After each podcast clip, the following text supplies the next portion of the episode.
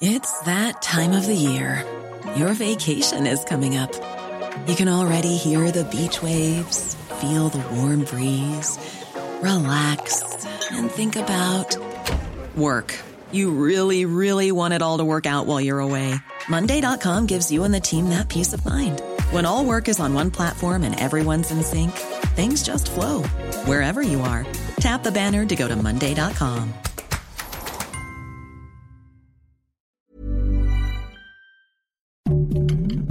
Heraldo Podcast, un lugar para tus oídos.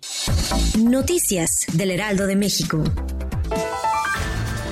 Al señalar que arreciaron los ataques en contra de su gobierno por parte de los conservadores, el presidente López Obrador refrendó su confianza en las Fuerzas Armadas y en el general Luis Crescencio Sandoval González, secretario de la Defensa Nacional. Acusó que han magnificado ciertos casos con amarillismo, pero eso no lo van a aceptar sus adversarios. Este jueves 18 de mayo se registró un fuerte incendio en una refinería ubicada en Salina Cruz, Oaxaca, México. Los hechos se derivaron tras una falla en la planta I-22 de la refinería Ingeniero Antonio Dovali Jaime, donde la fumarola logra ser captada y apreciada desde varias zonas de dicha localidad. Al momento las autoridades correspondientes, tanto internas de dicha refinería como de cuerpos policíacos, no se han pronunciado más al respecto, pero se espera que en las próximas horas puedan determinar las causas específicas, así como la posible existencia de personas afectadas, tanto heridas como fallecidas.